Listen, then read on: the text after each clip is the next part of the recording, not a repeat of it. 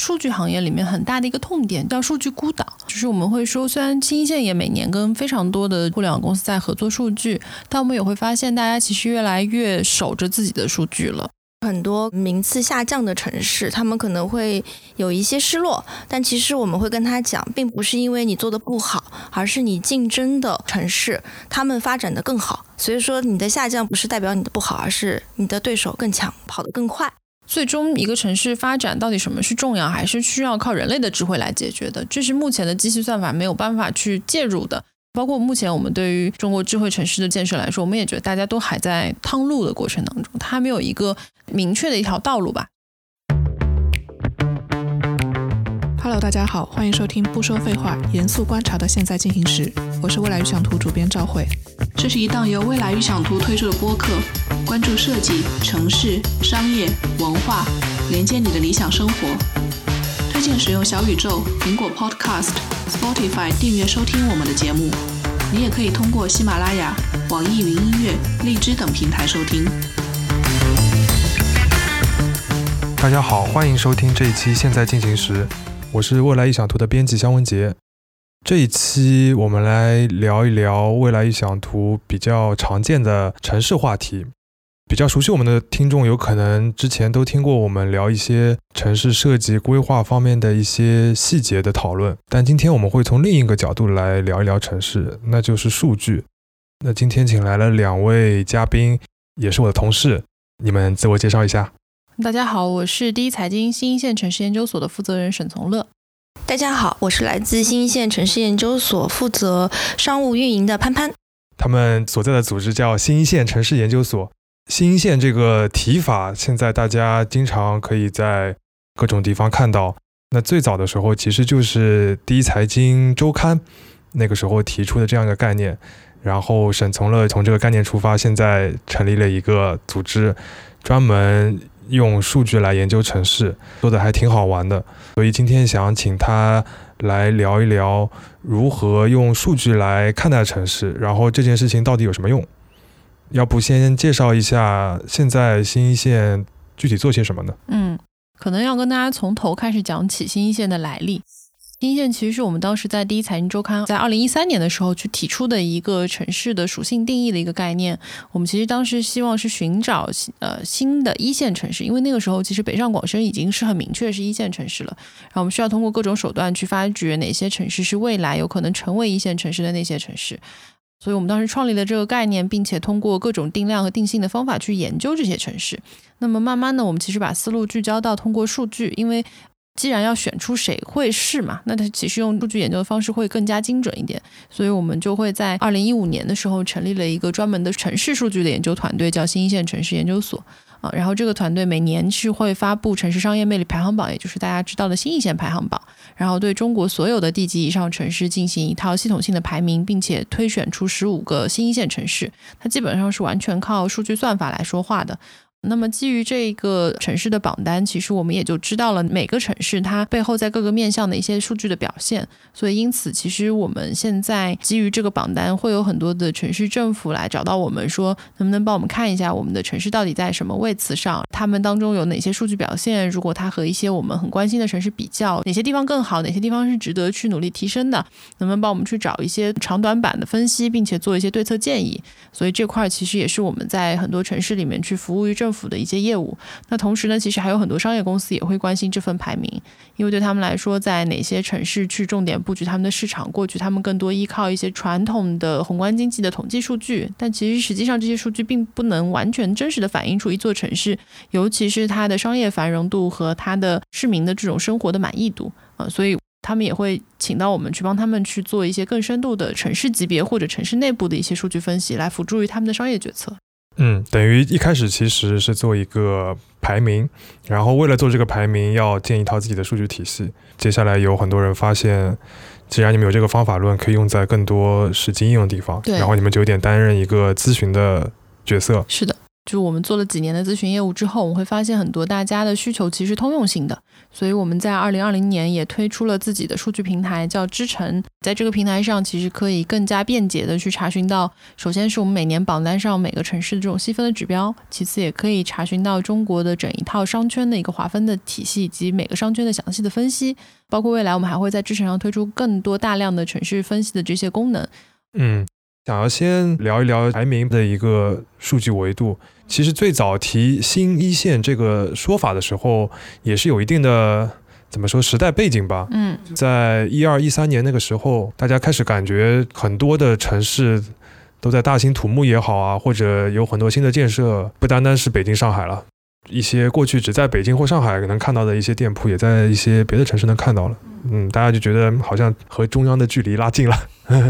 所以才会有这样的概念，对吧？等于是先有了这个直观的感受之后，才会去观察这个东西的。嗯，最开始我们肯定都是一种很感性的经验，然后慢慢的就是发现，其实我可以用更数理统计或者说我们说定量的方法，能够把它们固化下来。对，我记得最早的时候，第一财经周刊讲新一线城市的时候，会用一些很细节的一些指数啊，比如什么招商银行指数。对。招商银行加大众汽车，再加好像还加万科，对，就等于从衣食住行的几个角度去把中产阶级这个人群能够筛选出来。对，就是说这个城市里能够有这些公司，它能够进入的，然后这些服务渗透的比较深的，那就说明它在某种程度上是呃比较进步的，可以这么说吗？对，说直白点，其实就是我们说的供需关系的动态平衡嘛。嗯，当你这个城市里面有一定的这种人群，才会有相应的服务商会来。满足你的这个需求，他提供他的供给。那当他的供给到一定程度，他觉得也可以达到这个城市总体需求，他就基本上会停下来。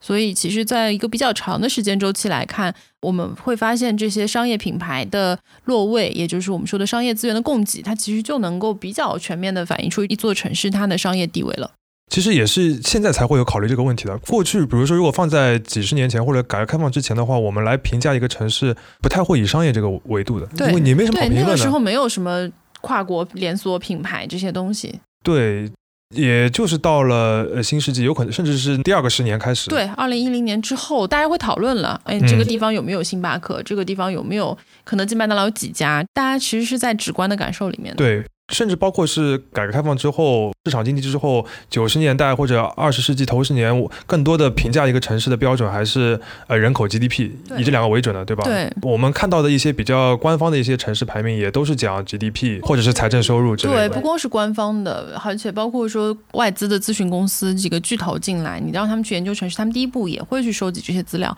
包括是商业公司，哪怕是我们说选址能力非常强的这一些零售品牌，他们的数据库里，你刚刚提到这几项数据。都是排在最前面的，因为对于很多，尤其是境外的品牌来说，要了解中国很难。中国城市实在太多了，而且就是在中国人眼里，这些城市就是有区别的。那对他们来说，可能要先去了解，那先从最基础的数据摸起。但是长期以来，一直没有人能够给他们提供到说更丰富的一种数据衡量的指标。嗯，那说说看呗，现在新一线你们是怎么来排这个城市排名的？对我们从二零一六年定了一个大的定稿，对于这个城市的商业魅力去做了一个比较确定的框架。那目前沿用了五年，马上就要做第六年了。其实它的大框架是没有改变的。首先，我们会从五个大的一级维度来衡量。这五个大的一级维度，第一个叫商业资源集聚度，也就是我们刚刚一直讨论的这些商业品牌到底到城市里面落到什么位置了。当然，在这个里面，我们会更聚焦于，比方说，我们还会。专门去计算它在具体的商圈里面它有多强的聚集，因为散点式的布局和聚焦在某一些巨型的商圈里面巨量的布局，它其实对于城市的能级也是有影响的。在这个里面，我们还会再去考量一些基础性的商业指标。同时呢，我们在第二个维度会去考量城市的枢纽性。城市枢纽性其实大家从字面上的理解，可能更偏向于交通啊、物流啊这种人货物的这种流动。但这里面我们也加了一个商业资源的区域中心度指数，在这个指数里面，其实我们更多的是衡量每一个城市它在它区域里面的地位，把它作为城市同样的一个商业的枢纽性去判断。其实我们刚刚讨论商业资源布局的时候，就会有这个概念：如果一个区域或者一个城市群里面某一个城市它的商业资源更高，它聚集了更多大量品牌，比方说在长三角地区就是上海，那它其实是有辐射力的，就很多品牌它会优先先去选上海，然后再慢慢的去到杭州、南京、苏州这样的城市。更特别的就比方说像在成都和重庆，其实整个西南地区它其实像门户一样的。当一个品牌他说我觉得中国的西部市场重要的时候，他们第一站一定会去这两个城市选点，所以这两个城市肯定是当地这个区域里面非常典型的中心城市。第三个维度我们叫城市人活跃度。这个活跃度，它更多的是通过大量的我们手机上用的移动 APP，它的这种用户的活跃度，来去分析这个城市到底有多少年轻人实实在在是在活跃的。因为年轻人他其实是 APP 的重度的使用者嘛，这个其实我们说的是需求端的数据。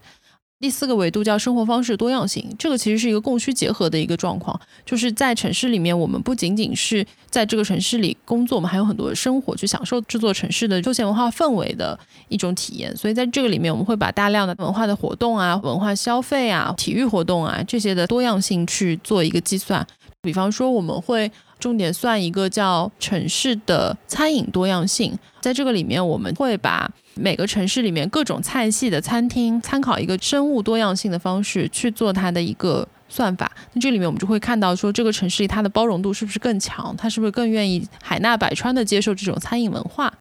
最后一个维度叫未来可塑性，未来可塑性是我们专门去衡量这个城市里面的以后今后发展的一种。潜力的，这里面就包括了我们说的创新的氛围，也包括了人才的吸引力，也包括了消费的潜力。当然，这里面我们也纳入了一些宏观的数据，因为我们会觉得说，虽然我们整个指标其实是和 GDP、人口不是在一个话语体系里的，但是这些数据它也会对这个城市它未来的发展会有一些影响。所以在这里面，我们会还会再多加一个城市的规模与增长的指数。从了刚才其实讲了个五个维度嘛，对 我自己其实。当时也参与一起帮忙，对，肖老师也参与了我们这套维度的建立。嗯，对，其实它其中有一些基本的理论基础和框架的，是的，包括像那个枢纽性，嗯核心是因为有城市群这个概念，还有中心城市对周围城市的辐射的这个概念嘛。是的，如果你对周围有辐射，或者说你是区域里面那个枢纽的话，那你的重要性我们觉得可以再提高一下。像商业资源聚集度啊，就是我们认为商业比较重要呗，跟生活相关的一些 App 的数据啊。等等的，那是因为觉得这个，我我们一直说城市中生活的年轻人是这个城市的怎么说呢？主角或者说是活力的来源。这部分过去有可能数据里面都会被忽视掉嘛？那现在因为有这个数据基础可以来部分的量化体现它，所以可以列进去。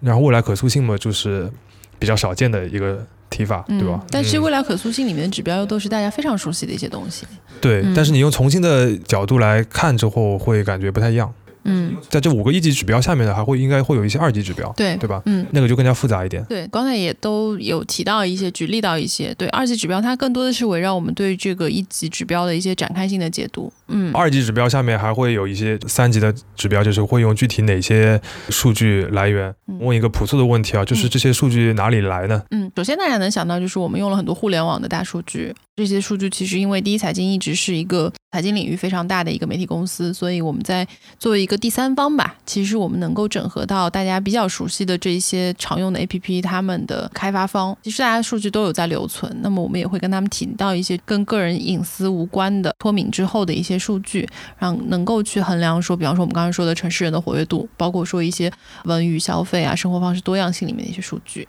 然后另外一个就是我们自己会做很多的数据挖掘和数据的。整理，比方说我们刚刚说的这些消费品牌，它在城市里面的落位，其实我们是有在监控他们官网上的门店更新的，然后我们会定期的去把他们的门店到底开到哪里了，然后有多少家，就过去这一年有增有减是怎么样一个状态，去做一些自己的算法在里面。嗯，我有看过他们那个品牌的列表，现在有多少家？现在有一百七十个最主要的。核心的消费品牌，从这些消费品牌的筛选当中，也可以看出一点我们最近的这个商业趋势的变化啊。是的，而且我们最近因为在扩这个品牌库，我们其实分了三档，就一百七十个是最核心的，我们觉得代表性最强的，然后有五百个品牌是比较主流的，能够去衡量城市里面大的一个，因为它这样的话就会对一些三四线城市有些覆盖了。然后还有最大的一级，其实有将近一万个品牌，多少大家都听过。那么这些品牌其实它有动态的变化。我这两天正好在和我们的这个品牌库，很多品牌就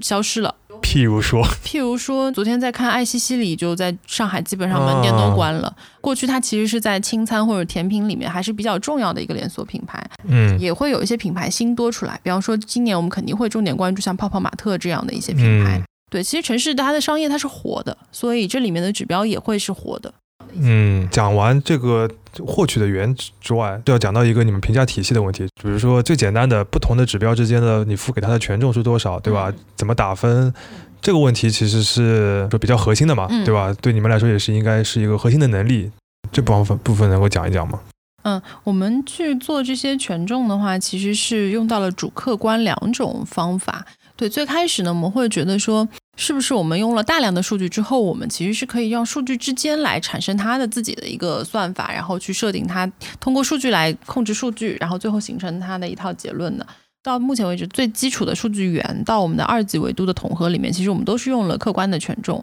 客观权重算法这个里面，我们用的是主成分分析法，它其实通过每个维度里面数据之间内在的差异去决定它的权重是多大的。然后呢，我们也试过用客观的权重去把所有的数据统合起来，但我们会发现它会有一个问题，就是数据它本身没有智慧，它是没有灵魂的。所以它其实能够统合出来的这个城市榜单，会让我们发现有一些我们看重的城市指标，它其实没有被显得那么重要；有一些我们觉得地位没有那么高的一些指标，它反而会被过分的放大。比如说呢？具体的细节我有点不太记得了，嗯，但是它其实因为它是靠数据之间的差异来决定的，就有可能有些指标它本身城市之间都比较平均，嗯这样的指标它有可能权重就会没有那么高。这个时候，其实我们就会觉得，就纯靠数据这样来决定是不太合适的，所以我们会邀请到一个专家委员会来专门做，因为这里面的专家都是，比方说城市规划、城市的经济、城市的环境、地理空间这些方面的专家，通过他们这么多年对于城市的理解，来对于这些指标去做一个权重打分，在二级维度到一级维度，包括一级维度到最终的那个结果，这两段上面的这个权重打分是请专家来做的。嗯，我我觉得你刚讲的是有有有一定道理的，就是比如说有一些嗯、大家直观都觉得很重要的数据，但有可能城市之间体现不出特别大的差异，对，或者说它跟另外一些数据产生的那个趋势比较类似，嗯。对吧？比如说那些中心的城市，它有可能交通也是枢纽，然后某些商业资源也是枢纽。那如果用一个纯粹的你你们刚讲那个客观的方法的话，嗯有可能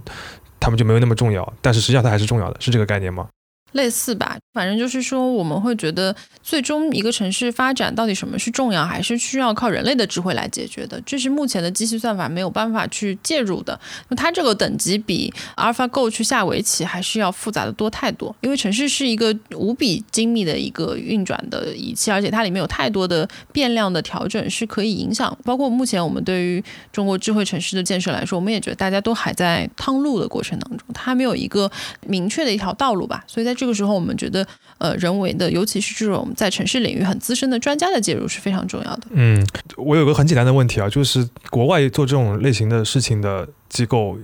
你们有找到类比的吗？嗯，国外其实有一个在国内也比较有名的一个排行榜，叫 JWC。这个排行榜是英国那边的高校的研究机构在做的。他们的做法其实跟我们很类似，它其实寻找的是这种全球性的生产性服务机构在全球的布局。就比方说我们说的四大会计事务所，一些著名的全球性的律所，包括一些全球性的咨询机构、金融机构。他去看分支机构的数量，并且做了一套嗯模型去给它统合起来。他们会把全球的城市分为阿尔法加、阿尔法、阿尔法减，然后贝塔加、贝塔减这种方式去做一个判定。而且这套排名，因为嗯中国城市这几年表现很好，所以在国内这个排名也挺红的。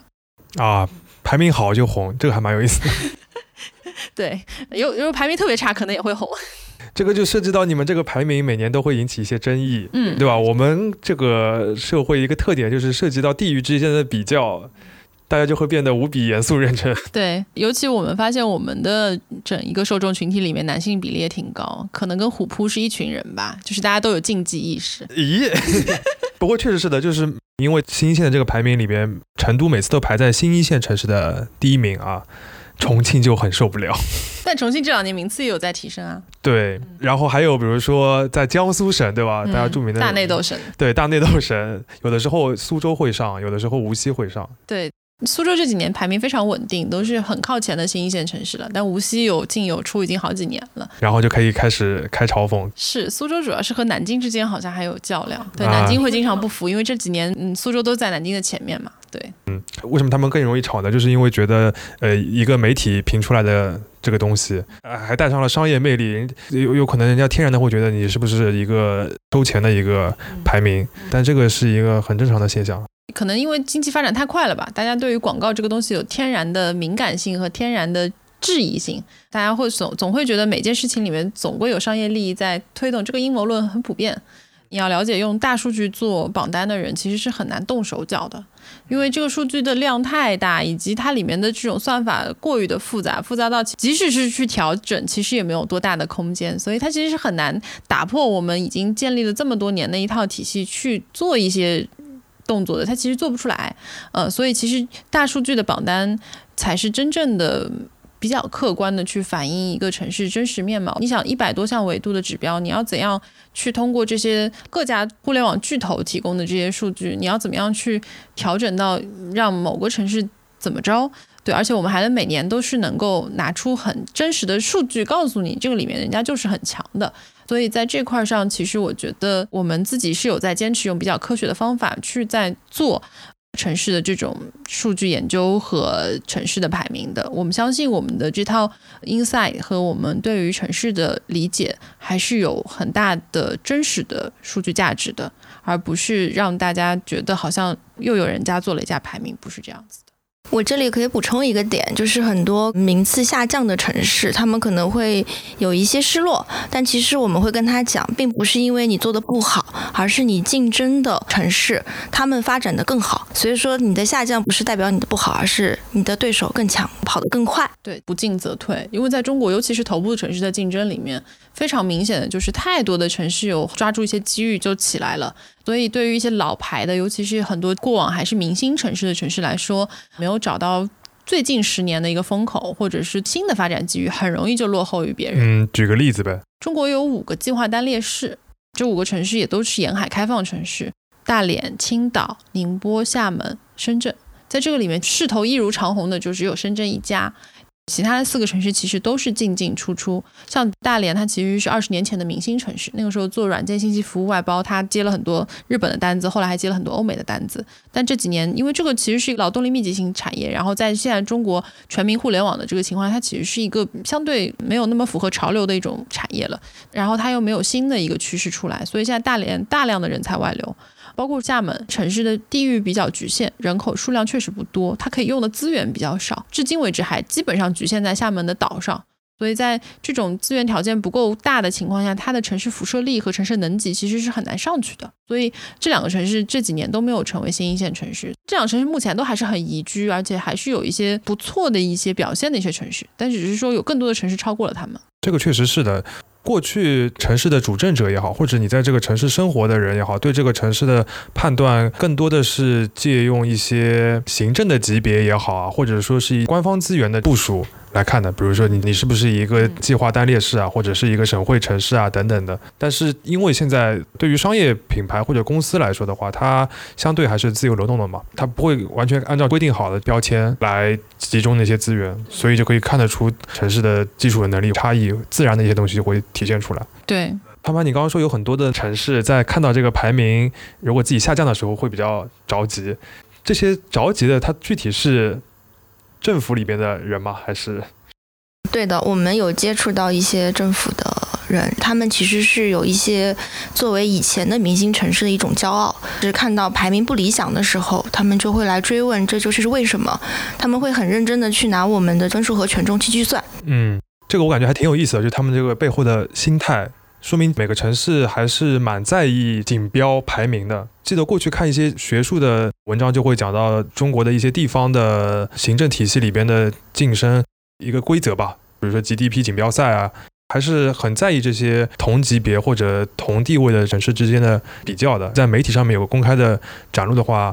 确实会对他们的工作产生一定影响，是吧？是，就我能够感受到，有时候我们的指标的前进或者后退，尤其是那个新一线标签有没有打在他们身上，越来越像一个政绩。当然，这个其实也跟这几年政府官员的心态的转变有关系。我们说，在十几年前，就是 GDP 导向是很重的，GDP 好或者不好，这是他们自己的工作成绩单嘛。但是这几年其实也没有再强调了，大家都开始说不要唯 GDP 论，就这个也是整个中央对他们的一个要求。但他们也会越来越把重心转移到他的市民是不是能够在这座城市有更幸福的一种生活。我们的这套指标和幸福感是很有很大的相关度的，所以他们也会觉得说，哎，这套指标也许能给我的工作带来一些更加符合预期的一些参考。所以真实的，我们去跟他们详细的摊开去聊那些指标的时候，他们会发现，哦，原来这个东西我做的不好，我是有空间可以去改进的。对，一方面也是因为现在移动互联网的普及，就是有这些数据可以让他们能够评判一些过去不太方便评判的一些事情。另一方面的话，也是改善所在城市人民生活啊。对于这些管理者来说，这个就是他们的指标。有可能他们拿到那些 KPI 会更加具象一点，但是对他们来说，有可能跟过去完全不一样，自己还不一定有明确的抓手。他能看到一些更加具体的细分的排名指标，或者一些别人的案例的话，对他来说是一个直接就可以拿来用的东西。中国的地方政府的官员，他们其实是。很早就开始接收到一套以数据思维来驱动工作目标的一种方式，因为过去他们的 GDP 啊、人口啊这些宏观经济指标也是他们的 KPI 嘛，就他们其实是落到数字上，他们现在整体的思维定式也是在你给我一个框。这个框我能够去按照指标一条条的梳理，我能够去提升的，那就是能做的一些事情。比方说，其实这几年营商环境的建设，其实里面很大的一个驱动力就是来自于市行的标准，它其实也是条目清晰的告诉你哪些事情是该提升的。过去大家可能会觉得这个词很虚，到底什么是营商环境？但当有人帮你把条条框框给你理好，告诉你你只要这个做到，那个做到了，那是营商环境就会提升的时候，他们有抓手可以去做。嗯，对于这样的一些组织来说，你只要给他明确的一条要求，他就肯定可以帮你达到。对，但是如果没有明确的要求，他就不知道怎么办。我有听潘潘讲过，出了这个排名之后，做了几年，会有很多人过来提需求。最多的需求是什么样子的？谁会来从这个排名分析框架里边来获取一些东西呢？来的部门还挺多的，一个就是政府这一边做规划的一些朋友，还有一些商业公司。他们可能会对城市的拓展和发展有一些研究的需求，还会有一些在校的学生，他们可能会有一些研究的课题，还有投资的公司也会有。我感觉对数据需求的公司和领域还挺宽泛的，会比我们原先设想的那些更多一些。但是来的需求当中呢，会有一些对大数据误解，他可能直接是很想要到一些原始的数据。但是其实会发现，说很多人花了很高的钱拿到这些数据，他也并没有办法去做更好的处理，而且也得不到他想要的一些结论和结果。大数据真的不是万能的，那它可能有几个点，一个就是说现在的这个数据收集它都是有一些的限度的，而且就是如果你要买到全量数据很贵，而且就是很多人拿到全量数据他也没办法处理。还有一点的话就是数据自己的维度上面它可能还会有些偏差，在这个时候分析的话，你是要知道这些偏差点在哪里的。它其实对我们也好，对我们的客户也好，它提出了一个非常高的要求，就是说你要既要有对业务本身有很深的了解，你还要了解这些。大数据背后的一些优势、劣势在哪里？缺陷在哪里？同时，你要想到哪些数据可以在哪些维度上去支撑。所以，现在真的是一个大家互相探讨和去研发的一个过程。这个时候的话，我觉得是可以借助一些我们的力量的，因为我们在数据这个领域也做了五年多的一些深耕，所以说我们对数据有一个更好的理解。我常常会打一个可能不太恰当的比喻，就是说数据呢是很多的食材。那我们其实做的呢是一个厨师的作用，我会了解你需要什么样的营养，你需要什么样的口味，那么我们会找合适的食材来为你提供这套数据的晚餐。我其实建议很多的合作伙伴可以把你的最终的需求跟我们一起来分享，然后我们可以看用哪一些数据，以什么样的方式可以更好的实现。因为很多时候可能他们想达到的那个目的，目前是没有一些现成的数据可以去实现的。但是以我们的经验，其实可以通过其他的一些方式曲线救国，得到一些趋势，也可以得到一些有代表性的结论。比如说呢，他们会有提什么，就是目前还达不到的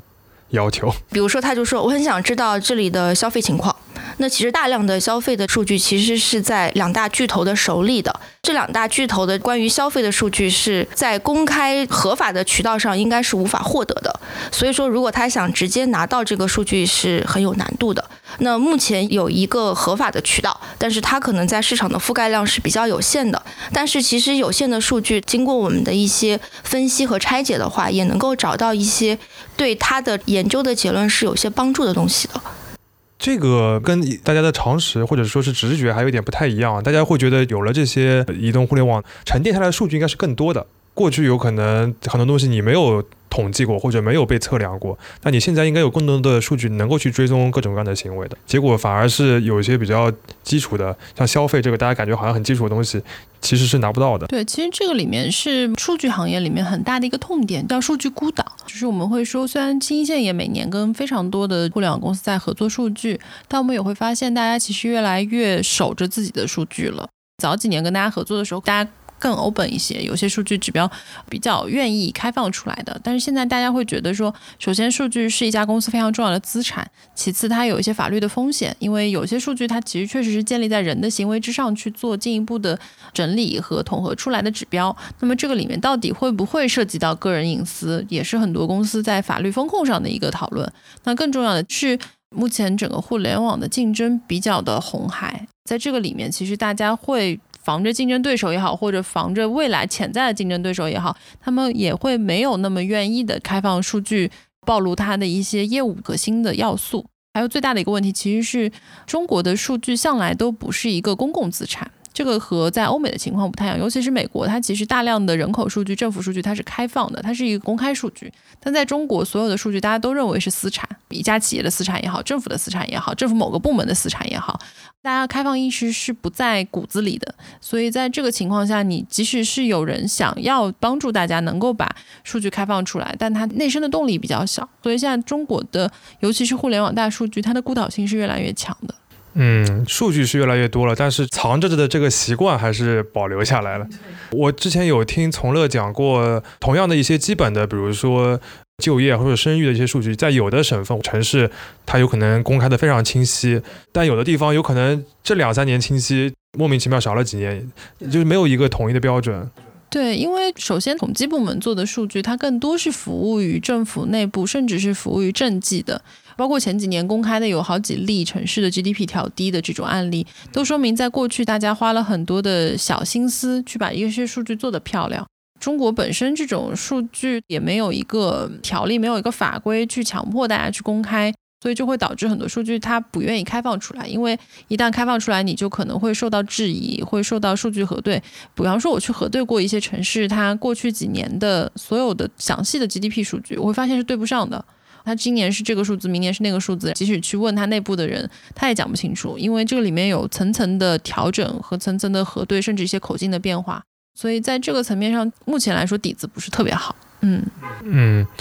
你们现在因为做的数据的时间也比较长了，会不会反而看待城市的角度或者是全面性上面数据有没有一些不足或者先天的缺陷的？就是现有的这些数据，嗯。我们是有一些遗憾的，比方说刚才潘潘说到的，像关于消费，消费这块数据不光是我们的。合作伙伴或者我们的客户，他们对他们很感兴趣，我们也同样很感兴趣。因为消费可以反映出城市里面方方面面活力。但现在中国整体的这种线下消费的大量数据，包括线上的消费，其实都垄断在几家巨头手里。这些数据如果长期埋没起来的话，其实很多面向我们是不清楚的。比方说，我们曾经想过有没有可能去做中国的地摊经济，我们说这种黑暗料理、路边摊。这些数据过去是真的没有办法统计，因为过去大家都是线下现金交易嘛，它其实没有留下痕迹的。但是其实现在扫个码就能付钱的模式，它有大量数据是可以去做的，甚至是说你的手机在这个位置上，这个数据所有方它可以很容易的知道中国哪些地方是有非常有活力、有生气的小商贩在深夜在活动的。但这些数据我们从来没有看见过，包括我们也跟他们沟通过，是不是能够提出来这样数据？大家都觉得 idea 很好，但是数据拿不出来。这些小商贩活动的地方，就是我们说的商业的本质。这个地方有需求，然后我能够提供服务，它最后会形成一个商业交易的场所。这种地方其实对于城市的规划、城市的运营，甚至城市的细枝末节这种精细化、绣花针式的管理来说都很重要。但实际上，这些数据其实目前拿不到的话，它其实会有一些遗憾。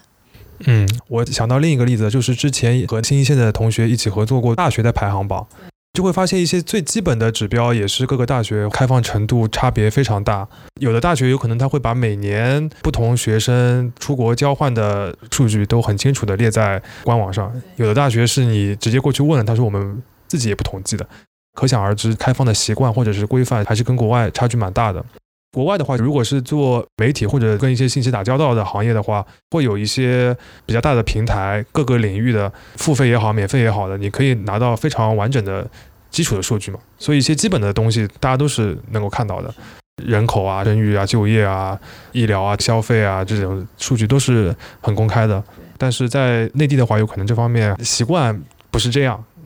对这方面可能还有待慢慢的去调整和大家一起的去进步吧。嗯，我一直有一个比较好奇的地方，就是这些公司一个品牌，比如泡泡玛特也好，或者星巴克也好，我要在哪个地方开店，这也不是一个新鲜的事情。他们应该在国外也好，在中国也好，都做了很长时间了。他们应该有一套自己的方法论了。为什么还需要找一个新的机构来获取一些新的东西呢？这个对他们来说真的有什么信息增量，或者说是真的会帮助他们改？改变一些决策方式吗？会的，这里面其实是一种方法论的更新。传统的这种选址，它更多的看几个点，一个是首先我要选城市，那选城市我要看它的宏观表现。预判一个市场的蛋糕有多大，然后他再去想我在这个里面可以切多大的蛋糕。可能他通过一些宏观的分析，他就要做。然后自己的一个竞争策略是怎么样的？我自己的店和自己店离多近？我和我的竞争对手的店离多近？包括说他也要去看他物业条件。比方说有些店他必须要选在路边，那么哪些地方有路边？有些店是必须要选在商场，那么哪些地方有商场？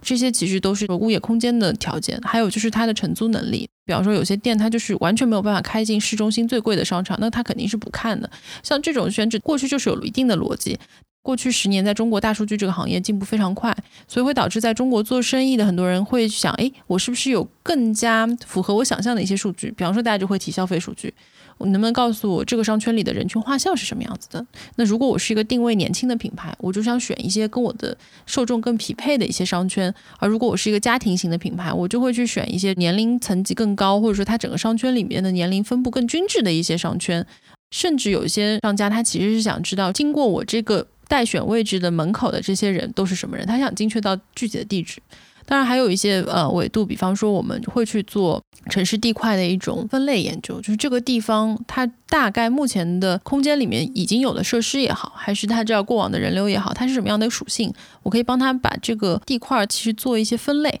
这样的话，当我去真正选址的时候，我就是上帝视角，我只需要筛选出适合我这些产品的区域，我再去精确的看它的物业条件怎么样，它的人群怎么样，我再去仔细分析，它其实就把原来的选址的模型当中插入了很多新的方法。这些新的方法其实现在都还在一个探索的过程当中，所以很多品牌找到我们去聊，也是希望说能够在他们既定的策略之外，加上一些符合商业规律，同时又能提升选址效率，甚至是提升转化效率的一些方法。大家总归还是想花更少的投入去做到更准确的选址嘛，所以在这个精准度的提升上，其实还有很大的进步空间。嗯，可能还有一个大的环境。就是中国过去四十年是高速发展的一个阶段，就是那个时候感觉你只要圈块地，然后你就可以很快的有到很好的回报。但是现在的话，我觉得就有点像互联网的下半场一样的，大家已经从一个增量的市场进入到一个存量的市场，大家就是要做一个更精细化的运营的阶段。可能你的每一次选择，它不仅仅是你的投入，你可能还伴随着很大的机会成本。这个时候，你的每一个决策都要更慎重，因为。不是像在过去这么四十年、过去二十年前吧，或者十年前吧，投入的相对风险它没有那么高。但是现在的话，大家的竞争都非常激烈，所以说可能我们接触到的很多客户是希望借助于大数据的这个工具，能够帮他去做一些更精细化的一些决策的支撑。嗯，我脑子里能设想的，比如说零售的品牌啊，或者消费的品牌来咨询机构来问一些数据。呃，除此以外，还有在你们的预料之外的一些公司找上门过吗？汽车行业，对汽车行业，我们最近在有涉足。嗯，真的吗？他们要干嘛？他之前其实自己内部也有一个这样的数据平台，这个平台上面有他们自己的内部的信息。他们之前也想去做一些可视化的东西，去看他们的竞品的一些分布。因为以前 4S 店是分布在比较郊县的地方，但是这几年大家越来越多的在 shopping mall 里面可以去看到一些城市体验店了。当新的这种竞争发现之后，大家会发现说，哎，那我是不是也要开始关注这些市区的商圈的一些变化？那么我们的这套可视化的工具和平台，可以很好的帮助他们比较直观的去看到一些东西。当然，我们现在也在进一步的探讨，就是说我们的数据以及我们这套工具可以怎么样更好的去提升他们的一些效率。这个倒是一个蛮有意思的点，因为汽车公司对于城市市区里边的商业，它是一个新手，他过去不用关心这个东西，但他现在有可能需要越来越多的在意了。还有一个就是，呃，我经常看新一线公众号会发一些垂直细分的一些排名研究，比如说哪个城市日料多，哪个城市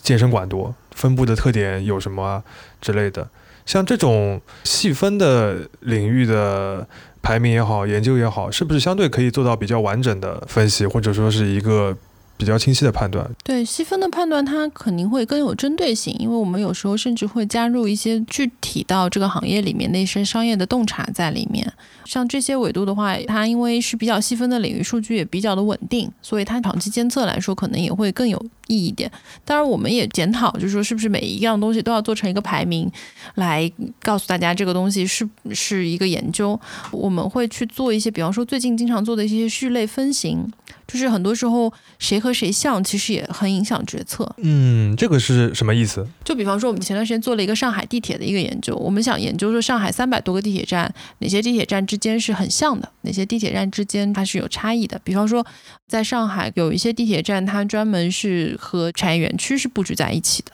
这个里面又会分有一些它是产城融合做得很好的，就比方说可以在这里上班，我同时也可以住在附近。但有些地方它可能是纯产业园区，它就是一个办公目的地的。那这种地方其实对于商业的选址配置也好，甚至包括说产业产业的布局也好，它其实都会有一些影响。你刚刚讲分类类比的这个话题，我觉得还蛮有意思的。给它分完类之后有什么用吗？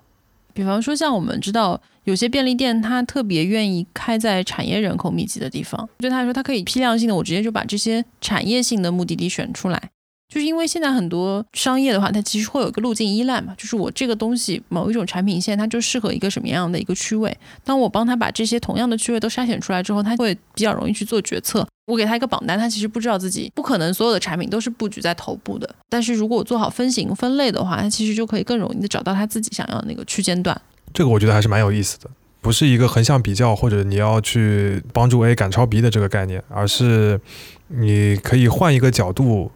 来理解你的需求。我问一个我们做商业报道经常会问的问题啊，就是做你们这样类似事情的同行，现在在国内多吗？嗯，会有一些，但是大家的侧重点不太一样。那他们是怎么来做的呢？嗯，其实现在因为整个城市的数字化转型嘛，点是很热的，所以我们可以。比较傲娇的、比较自豪的说，几个互联网大厂在做的智慧城市啊，或者城市大脑这种类型，也算是我们的同行。他们做的更多的可能是具体到城市的运营管理的某一个细节，然后去实现用大量的大数据辅助到城市更精细化的管理。这些事情其实也是数据在城市的管理领域里面一种深度的应用，这个就很大的一块儿。还有一块儿其实是做一些比较辅助性的，他可能做的事情非常的。小，他在某一个决策阶段去介入进去，通过一些数据指标的衡量判断，我能够帮助到大家的决策做得更精准。当然，也有一些城市的更偏向商业领域，帮助比方说零售商、开发商去做一些土地的空间价值的判断、选址，其实都在这个领域里面。嗯，我有一个个人比较感兴趣的话题，就是你们做的事情天然的会跟公司、呃政府啊，或者是各种机构会很相关。但对个人来说的话，为什么他要从一个数据的角度去了解城市？或者你们这套方法论对于个人来说有什么帮助吗？这么多人在关心新一线的排名，说明大家对城市这个话题本身是有天然兴趣的。因为城市像空气一样，中国现在反正城市化率已经很高了，大量的人口是生活在城市里面的，所以每个人对于他自己生活的城市都有很强烈的感知。他也想知道就比方说个人的职业选择，我应该选择什么样的城市去发展，应该在这个城市选择什么样的行业，或者我是这个行业的从业者，我应该去什么城市发展，个人选择它就很有关系。第二个可能就是他在城市里面他的个人的生活选择，就有些人他其实是需要工作和生活平衡，那么我这个城市里是不是有丰富的生活供给，其实也是他可以参考的一些维度。可能另外一点就是有些人他很愿意讨论城市这个话题，那么在这个里面我们可以提供很多的素材和很多的比较理性的一些分析，其实也能够给他们带来一些价值。嗯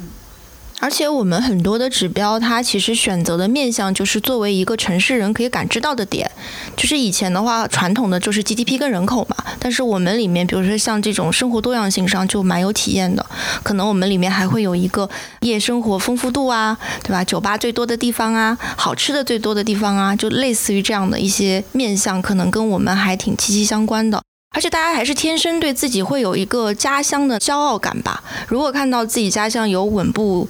晋升的话，还是挺开心的。因为我们确实有一个加入的小伙伴，之前也是因为他的城市是上榜的新一线城市，心生骄傲，然后也对我们团队产生了好感，然后有加入进来。还有这样的求职思路的。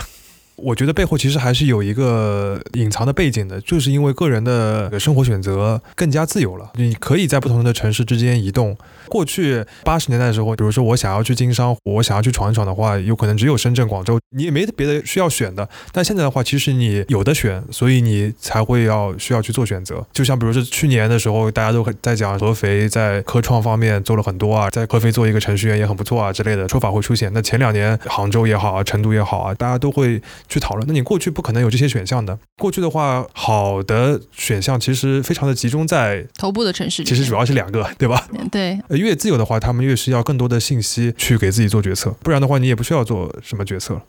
另一个方面的话，我个人也感觉这个其实是理性客观看待事物的一个锻炼吧。我每次看新一线的城市排名的时候，你们是会把所有的指标维度都列出来的，好和不好。都是有一个具体的判断标准。嗯，对的，我很同意刚刚潘潘讲的，就是数据有很多的局限性，包括现在有信息孤岛的问题。其实，呃，即使呃列出了一些数据来做一个呃评比判断的话，它也不能完全代表。就有可能我们用了一个平台的出行数据，但没有用到另一个的，但其实有可能当中会有一些小的排名偏差，但大的趋势你是可以看到的。至少你有一个方法论在里边。但如果你只是凭借自己的直观的感受或者是很主观的立场的话，你就没有办法对事物有一个基本的判断。所以我每次看到在新一线的下面浅层次的吵架，我就会觉得又没有价值。但是我看到还是有很多比较深度的探讨指标一些小瑕疵啊，或者说是可行性上面的一些东西。大家以前吧，可能有一套体系，就是我们特别想知道结果，只想知道这个结论是什么，所以有的时候大家就太把重点关注在结果上了。但是我觉得随着现在的一些成长和接触，我更更看重结果得出的过程。你是通过什么样的方式推导到这个结果的？像我们有一些同行交流的时候，他会说：“你们的体系给了我一些新鲜的视角，因为传统的那些东西可能大家都用这样的方式走，没有找到一些新的点。但是我们的这一套体系给了他一个新的视角，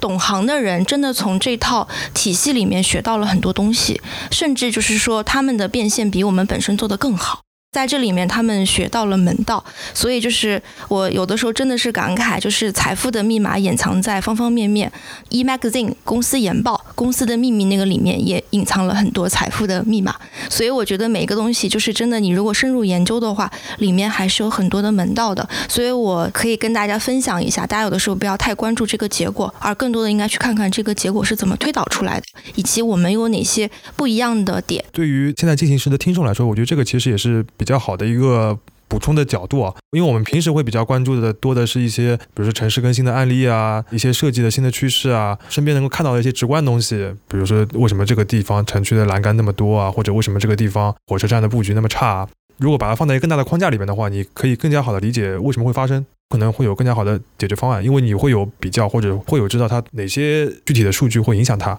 这个我感觉是一个比较好的补充的维度吧。所以为什么今天会专门讲一个有可能比较深的或者有有点小枯燥的一个话题，但其实我觉得还是蛮有意思的。那今天就先聊到这边。大家如果对于城市的数据也好，或者对于新一线也好，有什么更感兴趣的话题，或者更想聊的，也可以在各个平台上面给我们留言。今天的这一期现在进行时就到这边，大家再见，谢谢大家，谢谢大家，谢谢大家。如果有什么探讨的意见的话，是非常欢迎交流的。